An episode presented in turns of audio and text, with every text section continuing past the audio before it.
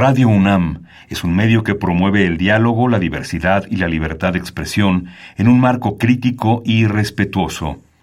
Los comentarios expresados a lo largo de su programación reflejan la opinión de quien los emite, mas no de la radiodifusora. Ingredientes para hacer la pócima de la diversión.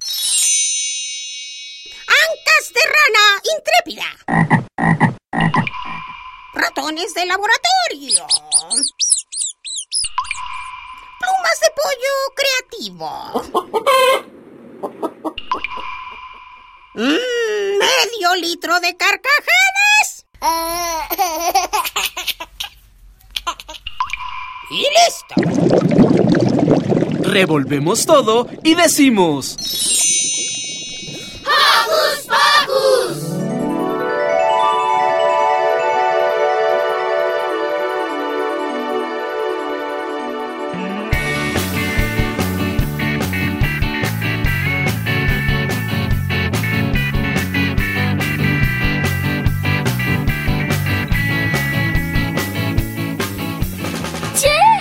Bienvenidos, queridos Hocus a una emisión más de Hocus Pocus. Yo soy Santi y los saludo con un apapacho sonoro. Y yo soy Silvia y los saludo con un beso sonoro. Estamos muy contentos de que semana a semana nos escuchen.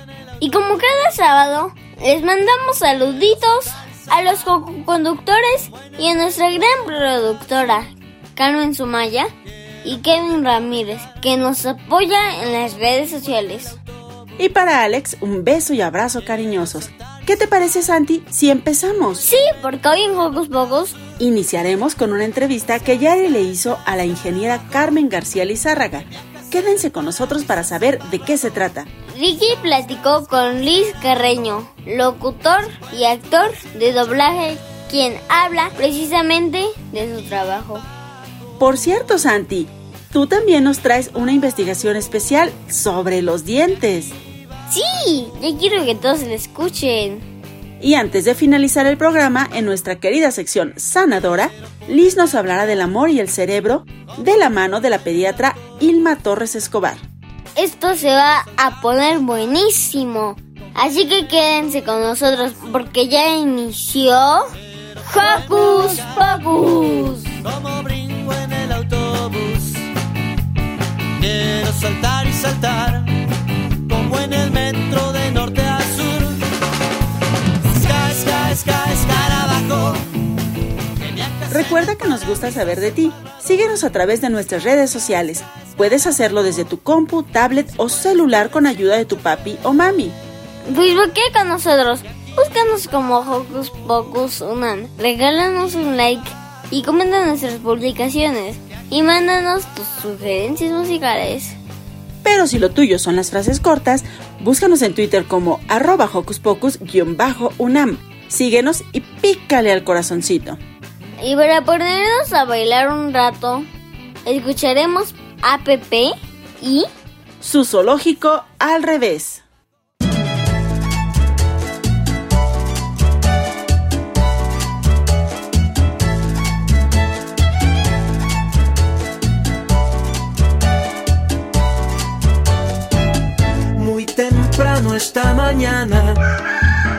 Recordé lo que soñé, que a través de las ventanas había muchos animales asomados para ver.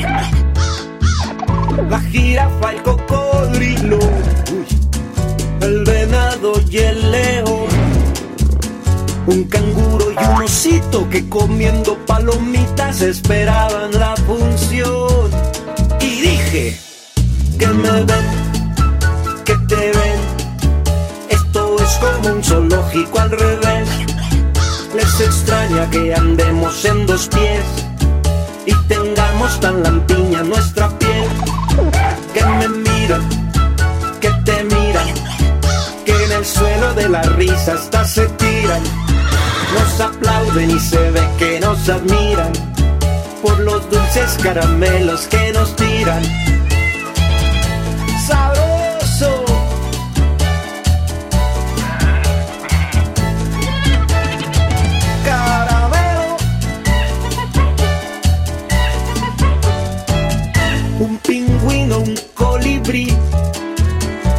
iguana, un chimpancé, un perico que gritaba que se mueva el elefante porque no nos deja ver, una foca y una chiva buscan el mejor lugar. Una boa por la risa se quedó toda enredada y no la pueden desatar. Y dije que me ven, que te ven. Como un zoológico al revés. Les extraña que andemos en dos pies y tengamos tan lampiña nuestra piel. Que me miran, que te miran, que en el suelo de la risa hasta se tiran. Nos aplauden y se ve que nos admiran por los dulces caramelos que nos tiran. ¿Quién nos ve?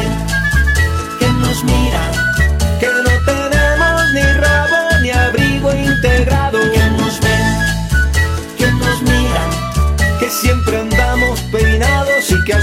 Sentados. ¿Quién nos ve? ¿Quién nos mira? Que comemos con cuchara y nos gusta la chatarra. ¿Quién nos ven? ¿Quién nos mira?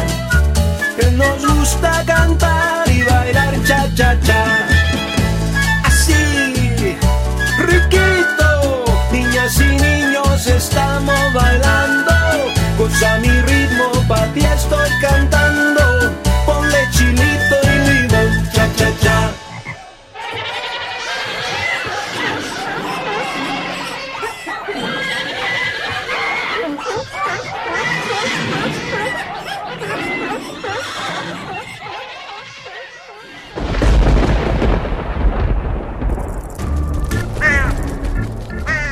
Chispas, radios y centellas. Estás en Hocus Pocus.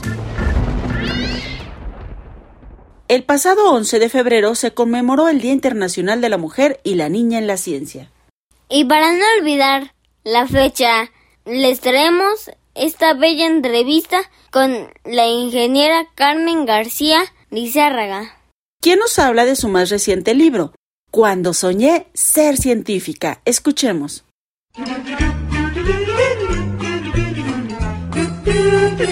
¿Listo micrófono? ¡Yeah! ¿Listo invitado? ¡Yeah! ¿Listas las preguntas? ¡Yeah! Tres, dos, al aire. Ahora va la entrevista.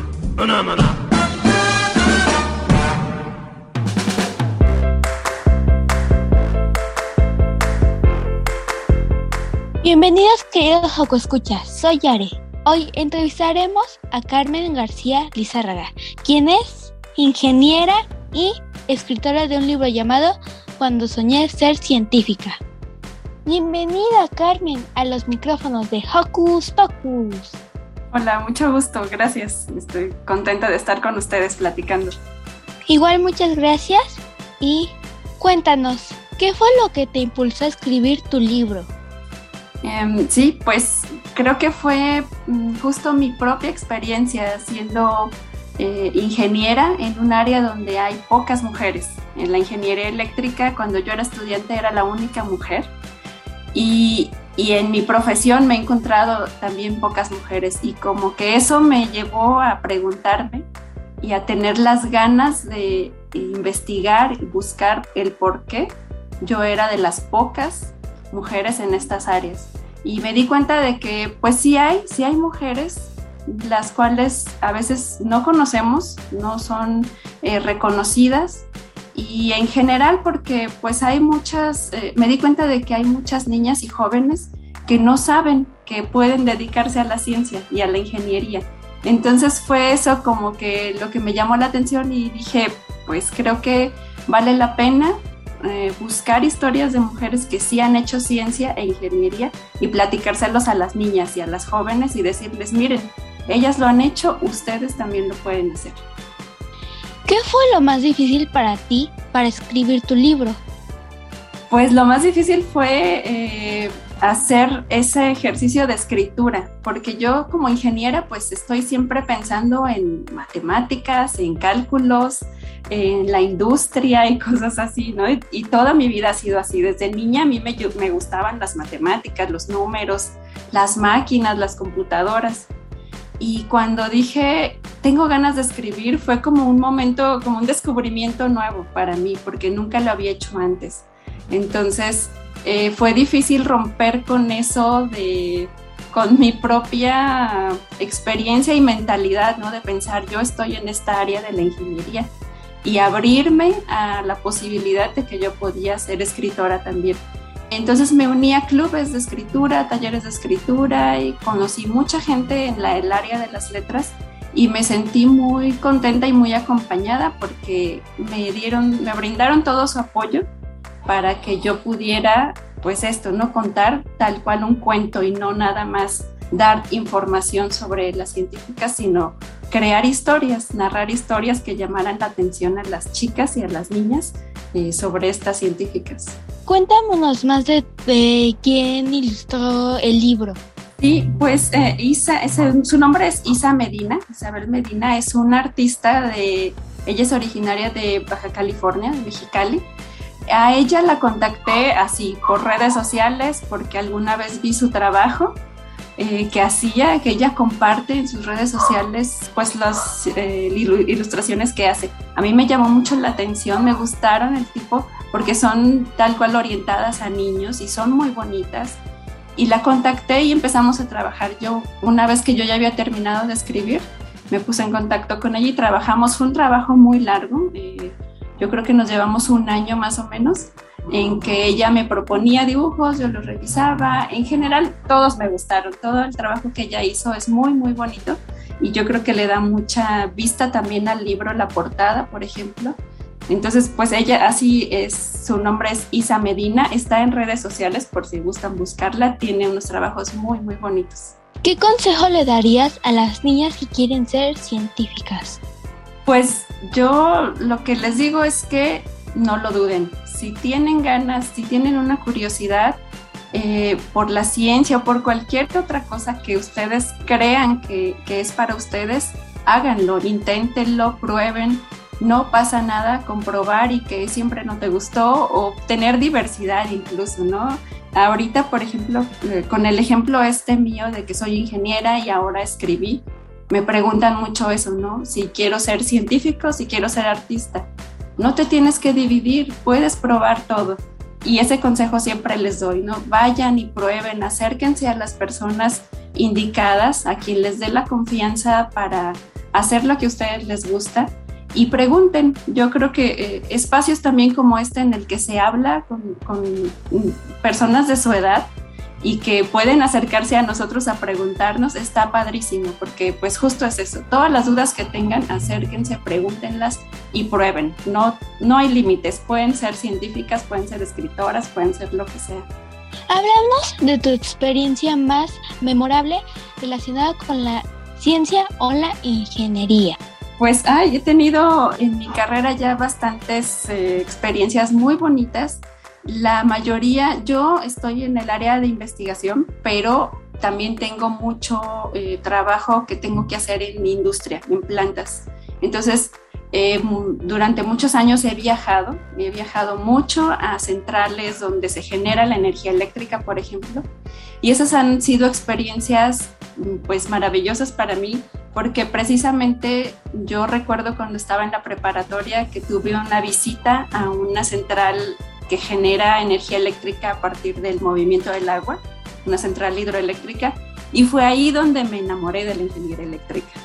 Ahora, como profesionista, he tenido la oportunidad de ir a esas plantas de generación, pero ya trabajando, ya siendo yo ingeniera y acompañando a las personas que trabajan ahí a mejorar eh, la producción de su energía, ¿no? Entonces, esas son de las cosas más bonitas que justo encontrarme con mi fuente de motivación es ahora en lo que yo trabajo.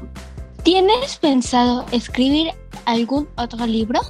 Mm, pues de momento no tengo algún proyecto en puerta. Sí me gustaría, ya me gustó mucho esta tarea de escribir Y lo que sobre todo he estado disfrutando mucho es la labor de eh, estar en contacto con las niñas y las jóvenes y ayudarlas a encontrar esta pasión por la ciencia. Más bien a que yo sé que la tienen, a que no la pierdan. Entonces, eh, estoy, creo que ahorita un poquito más enfocada a eso. Aparte del libro, he estado en diferentes eventos, he organizado talleres para niñas que hagan, por ejemplo, circuitos electrónicos, ¿no? He estado en eventos también donde se tienen estas pláticas con niñas y jóvenes acerca de mi propia experiencia en la ingeniería. Entonces, ahorita eso es lo que, lo que me gusta hacer y lo que yo creo que sí es seguro que voy a seguir haciendo. Un libro, ojalá, ojalá que en los próximos años también surja algo nuevo. Y cuéntanos, ¿dónde podríamos, si queremos leer el libro, dónde lo podríamos conseguir? El libro actualmente es nada más, está, se encuentra en formato físico y se puede conseguir directamente con la editorial que lo editó. La editorial se llama Libro Objeto. Ellos tienen una página en internet que es libroobjeto.com. Directamente en la página de ellos, en su sección de tienda, se puede ordenar o escribiéndoles a cualquiera de sus redes sociales. Ellos tienen redes sociales en Facebook, Instagram. Si les mandan un mensajito, les responden y les mandan el libro a su casa. Si algún escucha está interesado en conocer más de tu trabajo, ¿tienes alguna red social donde puedan conectarse? Sí, claro, yo eh, tengo abierta mi red en Instagram, es garlis.carmen. Ahí eh, trato de compartir un poquito de lo que hago en mi trabajo, un poquito del libro y también de estas actividades que hago como de divulgación y de promoción de las vocaciones científicas. ¿Nos podrías repetir tu cuenta? Claro, es garlis de García Lizárraga punto Carmen, garlis.carmen, así me encuentran en Instagram. Muchas gracias por estar aquí en Hocus Pocus y por contarnos lo sobre el libro que se ve muy interesante. Muchas gracias a ustedes por esta plática. Espero que puedan leer el libro y cualquier cosa me pueden contactar yo estoy, estaré feliz de contestar cualquier pregunta que tengan. Gracias a ti y seguimos con Hocus Pocus.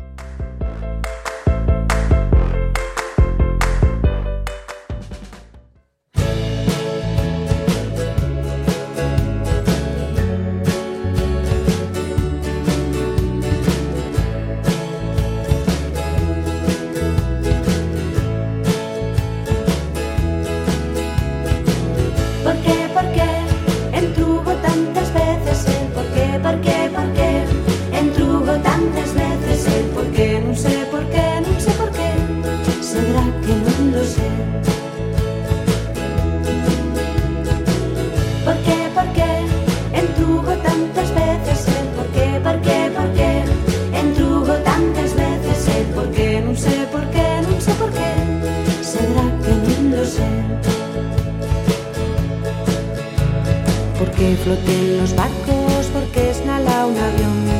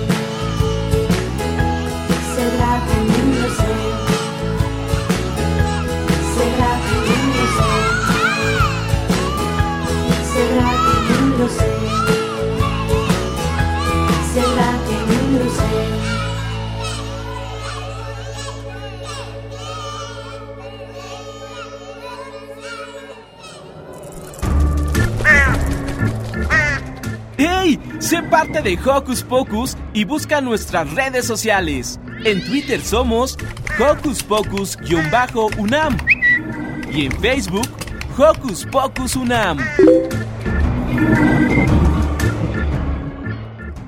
La salud bucal es de suma importancia. Por eso Santi nos trae unas sugerencias para cuidar mejor nuestros dientes. Pongan mucha atención.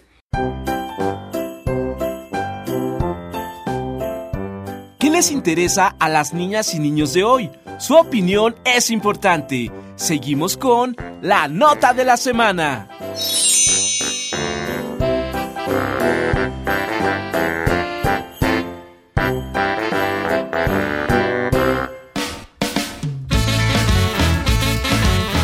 Hola queridos escuchas, yo soy Sandy y hoy vengo a hablarles sobre cómo tener una dentadura perfecta. Bueno, empecemos.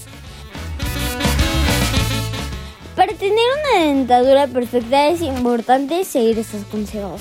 Lavarse los dientes después de cada comida para eliminar la placa bacteriana que se adhiere a los dientes y causa las caries. Las caries son una enfermedad que destruye los dientes. Usar el hilo dental puede eliminar los restos de comida que quedan entre los dientes. Evitar comer ex exceso de dulces, refrescos o pan. Acudir al dentista periódicamente para que te realice una revisión para ver si vas a estar bien. Inclusive si vas a una revisión, al final si te portas bien te podrían dar un regalo. Espero que les haya gustado y les haya servido esta nota. Espero que se cuiden mucho. Recuerden que tenemos que usar cubrebocas estando en calle, no en casa. Bueno, si estás en casa y hay alguien contagiado, pues sí.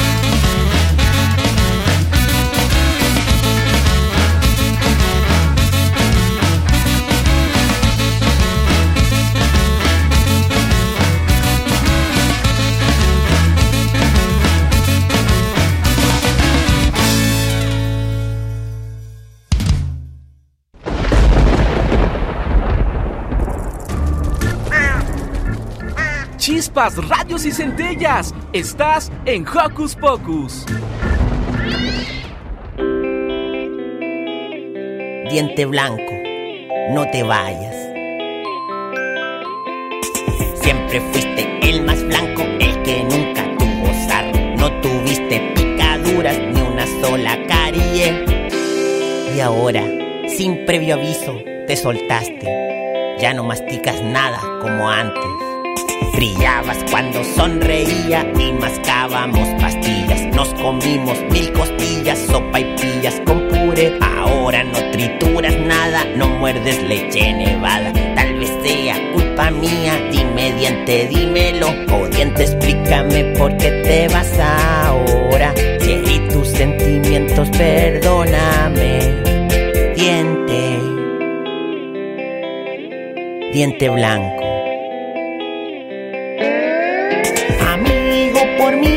Mí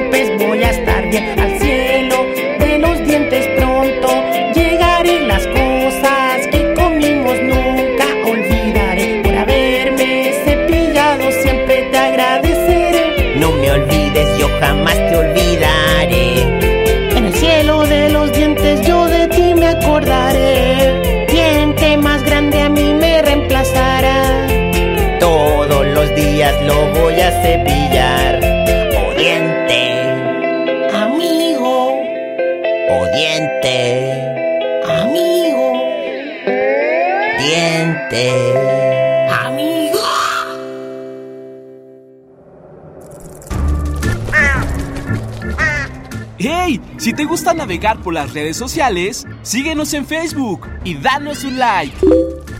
Encuéntranos como Hocus Pocus Unam. El doblaje es un trabajo que consiste en sustituir diálogos en su idioma original. y trasladarlos a distintos idiomas para que la película o serie se conozca en todo el mundo. Para conocer más de esta labor, escuchemos la siguiente entrevista.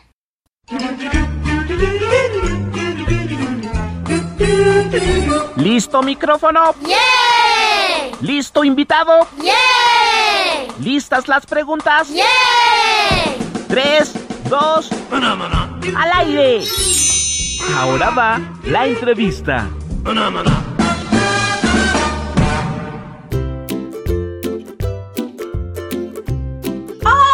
Escuchas. Yo soy Ricky y el día de hoy me encuentro con la voz oficial de Pop Esponja quien nos hablará acerca del doblaje. Luis Carreño, bienvenido. Gracias Ricky, gracias por la invitación. Qué placer compartir con ustedes, con toda tu audiencia, todo tu equipo. Eh, muy feliz de estar aquí con ustedes. Muchísimas gracias a ti por aceptar la entrevista. Bueno, primero que nada, cuéntanos, ¿qué es el doblaje? Bueno, el doblaje es el arte, el oficio de eh, abrir una ventana en otra lengua a las personas para que se entiendan, para que se comprenda el contenido. Es el acto de poner una voz eh, sobre la, la, voz original, en este caso la referencia original de película, serie, documental o programa que se vaya a transmitir en el idioma del país en el que se transmite, para que la mayor cantidad de audiencia lo pueda presenciar y lo pueda disfrutar. Esto se hace a través de la técnica del doblaje que tiene que ver con eh, la capacidad de hacer sincro, eh, la capacidad interpretativa de los actores de voz y es algo, es, un, es una pista sonora que se coloca sobre la pista original simplemente para comunicar en el idioma que la mayoría de personas habla en el país en el que se transmite el programa. ¿no? Por supuesto, pues esto es un arte eh, muy increíble, pero ¿cómo empezaste en ella? ¿Cómo Mira, yo empecé, Sí, yo empecé a hacer doblaje eh, este año, ya celebrando 30 años, puesto empecé en el 2000, en 1992, 1992 comencé a hacer doblaje. Eh, y yo comencé a hacer doblaje porque era un oficio al que, en el que, yo, el que yo estaba muy relacionado, estaba muy cerca, porque mi hermano mayor, Fran Carreño, es un actor de doblaje también conocido, ya trabajaba en la industria, ya trabajaba allí. Yo crecí un poco viendo todo ese movimiento, también no solo en el doblaje, sino en el teatro, ¿no? Entonces, muy jovencito, a la edad de 15 años, hice mi primera prueba de doblaje y empecé a trabajar en el mundo del doblaje, y pues sí, ya son eh, como te digo, este año 30 años. Comencé haciendo una telenovela brasilera en 1992 que se llama o se llamó Pantanal. Y en esa época se hacían muchas telenovelas brasileras y después empezaron a llegar los cartoons y vivimos en los años 90 y, y la primera década del, del 2000 este, un boom muy grande en la industria del doblaje en Venezuela. Por supuesto, tú, tú eres venezolano y, qué bueno que puedas hacer doblaje, ¿no? Porque muchísimas veces escuchamos doblaje, pero es de colombianos, de mexicanos, y escuchar a alguien venezolano eh, haciendo un acento distinto es, es muy increíble.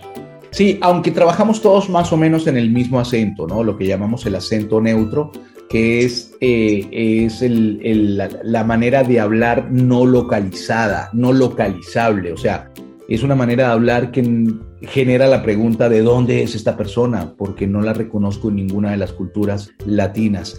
Pero, este, y todos trabajamos en el marco de este acento, tanto colombianos como eh, venezolanos, argentinos, chilenos, mexicanos, en fin, todos trabajamos en ese acento para que sea un lenguaje eh, mucho más global, ¿no? Y, y, y sea consumible en toda América Latina.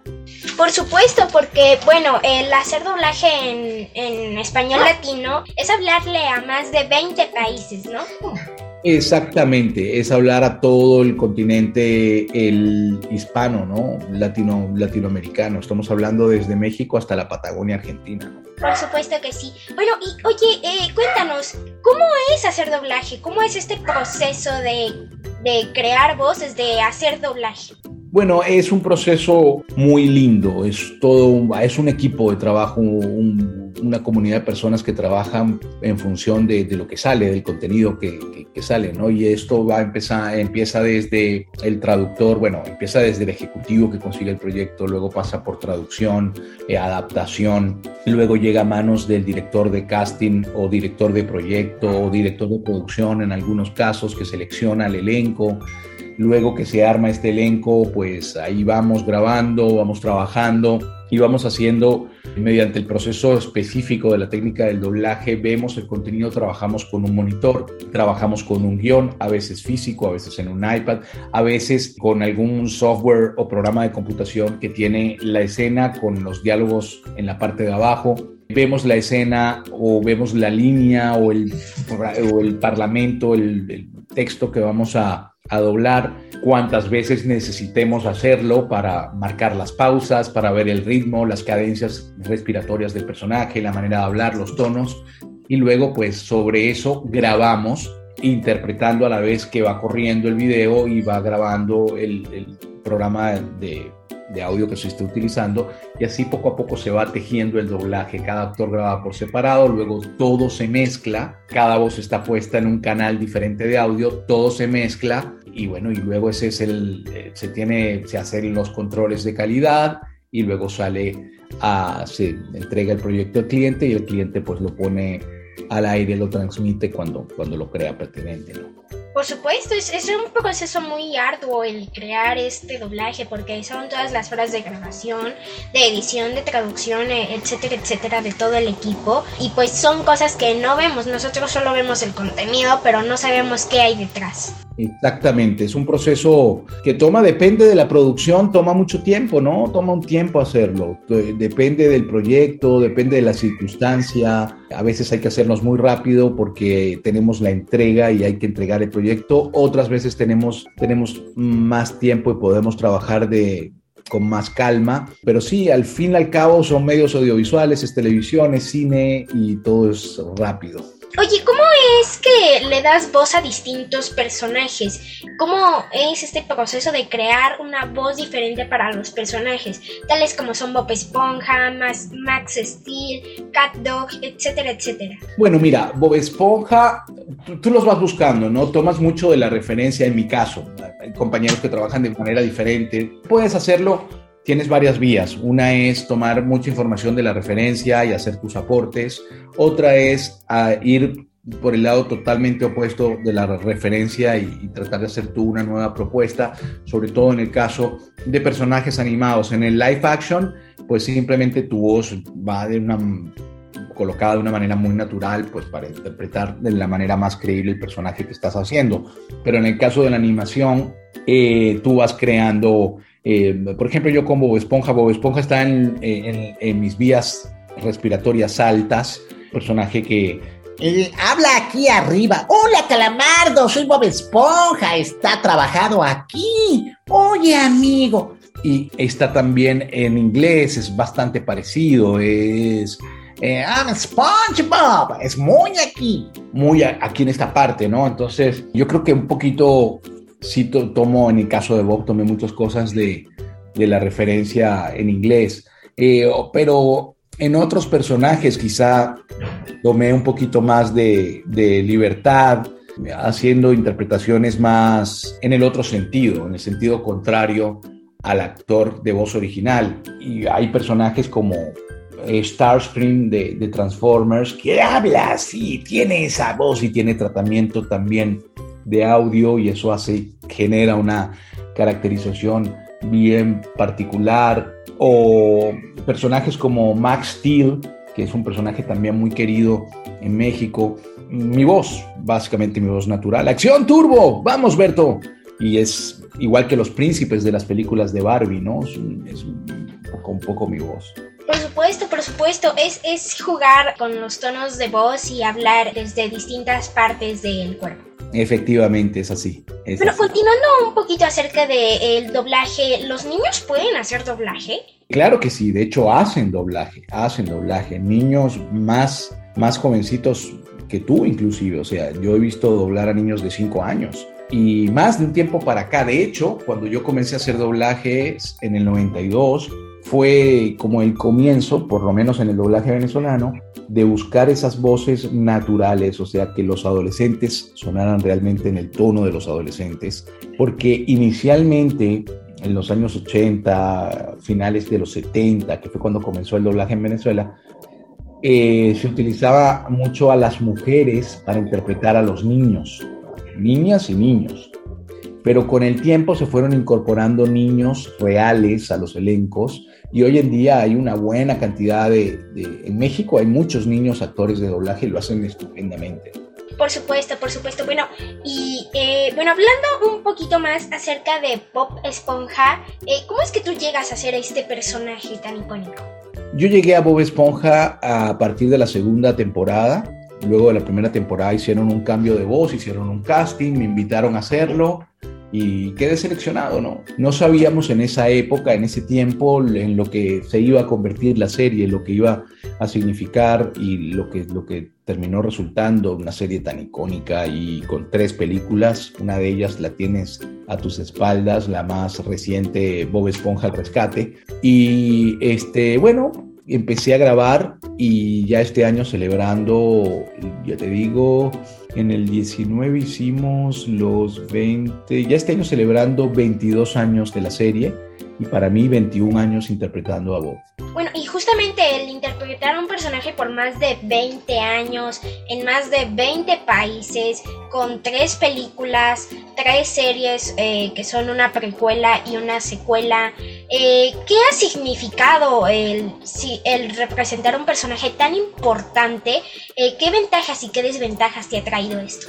Bueno, las ventajas todas, definitivamente, es, es, una bendición interpretar un personaje como este, te da a conocer mucho, te acerca mucho a, la audiencia. Ahora con esto de las redes sociales, más, yo creo que se abre un universo gigante de, relaciones, de opciones, de contacto, de, de expansión. Este es un personaje que expande mucho la carrera de un actor y ha cambiado mi vida, la de mi familia, en fin, eh, las ventajas inmensas. Aparte que yo lo amo profundamente y me, me he unido a este personaje por tant tantos años interpretándolo, pues me, me, mimetiza mucho con el personaje.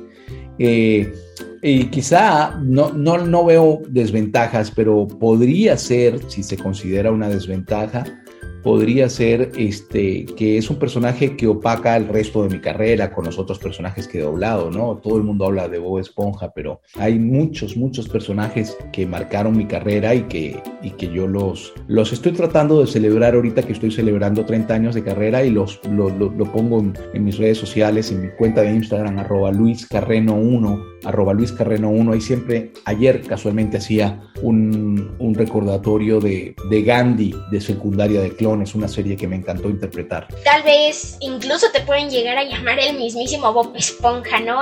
El hacer este personaje, ¿no? Pero bueno, mucho, pues. Me pasa mucho. Bueno, pues justamente, ¿qué es lo que más te gusta de hacer doblaje y de hacer a Bob Esponja? Lo que más me gusta de hacer doblaje es, mira, yo de niño veía mucha televisión, me encantan los medios audiovisuales, me encanta el contenido audiovisual, me encantan las series, los cartoons, soy un poco geek también, entonces disfruto trabajar en algo que me gusta mucho. Aparte soy un intérprete por naturaleza, he vivido solo de la interpretación en mi vida profesional, es de lo que he vivido, es lo que he hecho y obviamente eso me hace también amar el doblaje porque es una rama de la actuación. También he hecho mucho teatro y televisión y otras cosas. Entonces sí, me gusta, ¿no? Estar cerca de, de lo que es interpretar permanentemente. Aparte amo profundamente el oficio, amo a mis compañeros, los estudios, el ambiente. Es, es una carrera muy bonita en la que se necesita mucha perseverancia y el camino es muy largo, pero pero sí, sí, sí lo he disfrutado, es un camino que he disfrutado realmente. Sí, bueno, ya para terminar la entrevista, ¿crees que nos pudieras regalar el diálogo que más te guste de este personaje? Claro que sí, mira, Bob por lo general, vamos a hacerlo aquí con un pequeño Bob. Hola, soy Bob Esponja. Les quiero decir que lo que más adoro en el mundo es hacer ricas cangreburger usar siempre la imaginación. Y también me encanta cazar medusas, cuidar a Gary y jugar con Patricio. ¡Ah! Los quiero mucho. Un gran abrazo, Ricky. Gracias, gracias. Bueno, pues muchísimas gracias, Luis, por habernos acompañado en esta entrevista. Yo soy Ricky, él es Luis Carreño, la voz oficial de Bob Esponja en español latinoamericano y juntos nos despedimos. ¡Adiós! ¡Adiós amigos! ¡Gracias!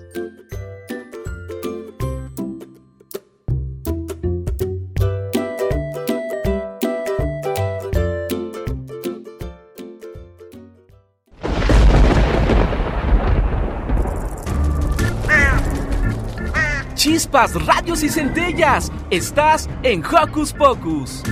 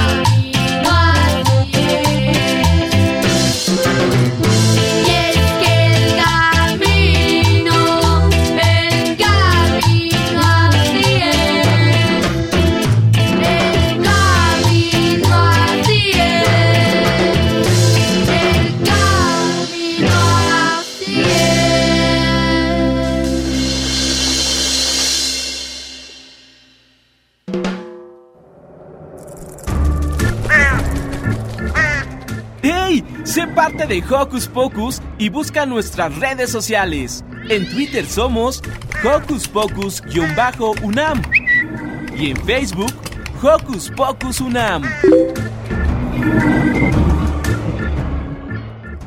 Y en nuestra sección sanadora escucharemos lo importante que es que niñas y niños seamos queridos. Sana, sana, colita de rana. Saludos, Joco Escuchas. Hoy en Sana Sana platicaremos con la doctora Ilma Ruth Torres Escobar. Ella es pediatra del desarrollo. Bienvenida, Ilma. Hola, Liz. Buenos días. Muchas gracias por la presentación. Buenos días a todos nuestros Joco Escuchas. Ilma, por favor, platícanos por qué es importante, por qué es tan fundamental sentirnos queridos, sentirnos amados y eso, cómo beneficia a nuestro cerebro. Pues mira, Liz, hay muchos estudios que se han hecho y en estos estudios se sabe y se ha visto que el cerebro de los niños, que es lo que todos queremos que crezcan de forma lo mejor posible y adecuada, va a estar basado en el cuidado de nuestros papás. Entonces, si yo crezco en una familia donde va a haber amor, donde hay cariño, voy a hacer que en mi cerebro todas las neuronas, que son las pequeñas células que yo tengo que lo conforman, van a ser mucho más grandes sus conexiones y entonces mi cerebro va a crecer de forma adecuada. El amor no solamente es algo que nos hace sentir bien o que nos hace sentir queridos, sino que también influye muchísimo en el desarrollo de los niños y de las niñas. Entonces, a nosotros nos interesa mucho, mucho, mucho que tú puedas llegar a crecer en un ambiente donde sé que papá y mamá me dan amor, o mis abuelos, o mis primos, o mis tíos, pero también yo, desde que soy niño, soy una niña como ustedes, debemos empezar a tratar de cómo expresar ese cariño. Y una de las partes muy importantes es que podamos expresarlo a través de la empatía, a través de gestos, que por ejemplo, si yo sé que a mi hermanito le cuesta tal vez algo de la tarea, yo como su hermano más grande o su hermana más grande le puedo ayudar.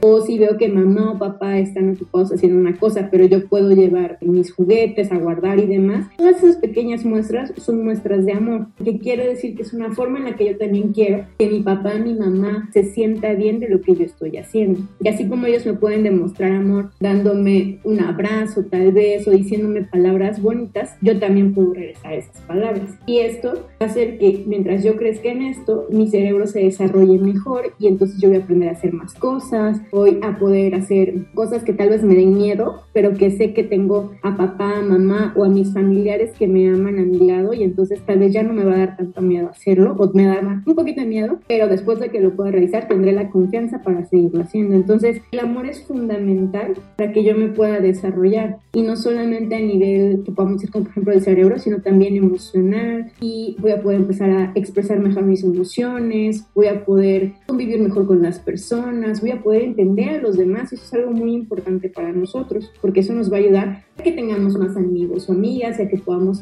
vivir en una mejor sociedad. Justamente, Ilma, te iba a preguntar cómo los Joco Escuchas pueden fomentar el amor con su mamá, con su papá, con sus amigos o con todas estas personas que los pueden rodear. Esto es muy sencillo. Podemos hacerlo desde, por ejemplo, decirle a alguien las gracias, de decirle, oye, te ves muy bien, hasta de, por ejemplo, hacerle una carta, pero nunca debemos utilizar el dinero, la comida y el tiempo para demostrar nuestro amor, porque si no hacemos como condiciones de estas cosas cuando realmente podemos hacerlo con palabras, con un abrazo, si te hace realizarlo o no. Tú utilizas esto de decir a una persona, ah, es que si no me das esto no te voy a querer, lo que estás ocasionando es que solamente te den algo por miedo a perder tu cariño, pero esto jamás debe realizarse porque realmente no estás dando una muestra de cariño ni lo estás haciendo por cariño, sino lo estás haciendo por miedo. Tampoco lo, lo debemos realizar con el aspecto del dinero porque el dinero realmente no tiene que ver con el amor ni con el cariño y entonces se vuelve todo material. ¿Y qué opciones tienen los Joco Escuchas cuando no quieren, por ejemplo, dar estas muestras de afecto o saludos como besos o abrazos a conocidos o incluso a otras personas como visitas que luego llegan a casa? Esto es un tema súper importante, Liz, porque eh, el afecto no solamente se demuestra de forma física y todo lo que tú acabas de decir son cosas físicas. Por ejemplo, la clásica de salud a alguien que tú quieras con un beso y tú como niño o como niña no quieres dar un beso, no quieres dar un abrazo, nadie debe obligarte a dar. La educación no se demuestra únicamente con el beso o con el abrazo, como a veces lo tenemos como muy en nuestros fundamentos, ¿no? Pero puedes decir hola, buenos días, buenas tardes, buenas noches, si es por el aspecto de saludar. Si quieres demostrar afecto, puedes decirlo con palabras, puedes decirle a una persona te quiero, puedes decirle a una persona me gusta mucho lo que estás haciendo, me gusta mucho que me hiciste de comer mi comida favorita, por ejemplo. Puedes hacerlo de forma verbal, no necesitas dar un beso, no necesitas dar un abrazo para demostrarle a alguien que lo amas. Muchísimas gracias, Silma, por estar este sábado en Hocus Pocus. Si queremos contactarte o hacerte más preguntas, ¿dónde lo podemos hacer? Me podrían localizar en la página de Facebook de Unidad de Neurodesarrollo GIMFG o a mi correo electrónico que es ilmat.19 Muchas gracias, hasta luego. Yo soy Liz y nos escuchamos en la próxima cápsula de Sana Sana.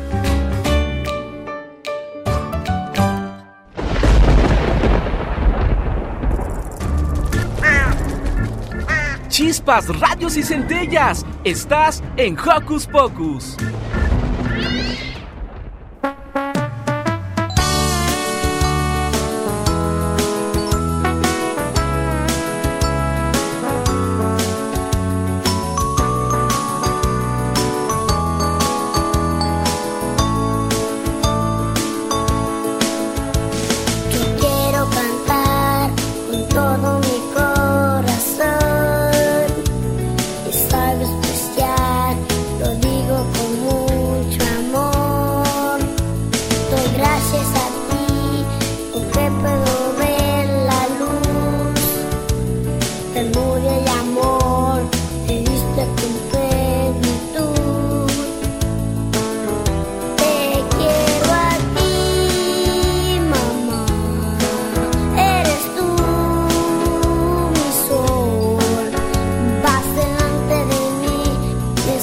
myself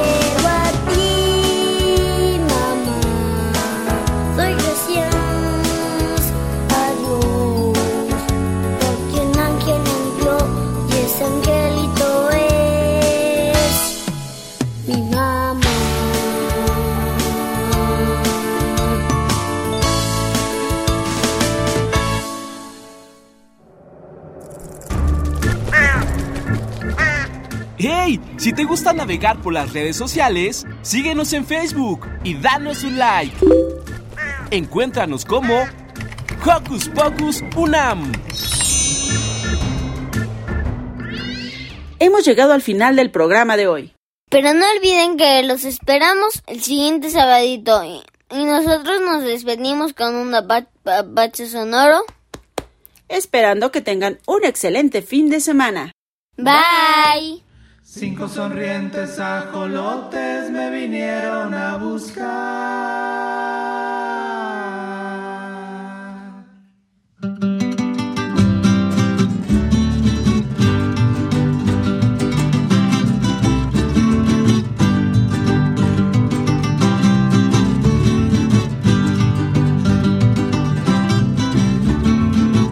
Cinco sonrientes ajolotes me vinieron a buscar. Sonrientes ajolotes me vinieron a buscar. Va a llevarme a Xochimilco y uno se quiso quedar. llevarme a Xochimilco y uno se quiso quedar. Cuatro sonrientes ajolotes me vinieron a buscar. Cuatro sonrientes ajolotes me vinieron a buscar. Para llevarme a Guanajuato y uno se quiso quedar. Para llevarme a Guanajuato y sonrientes ajolotes me vinieron a buscar. Tres sonrientes ajolotes me vinieron a buscar. Para llevarme a Ciudad Juárez y uno se quiso quedar. Para llevarme a Ciudad Juárez y uno se quiso quedar.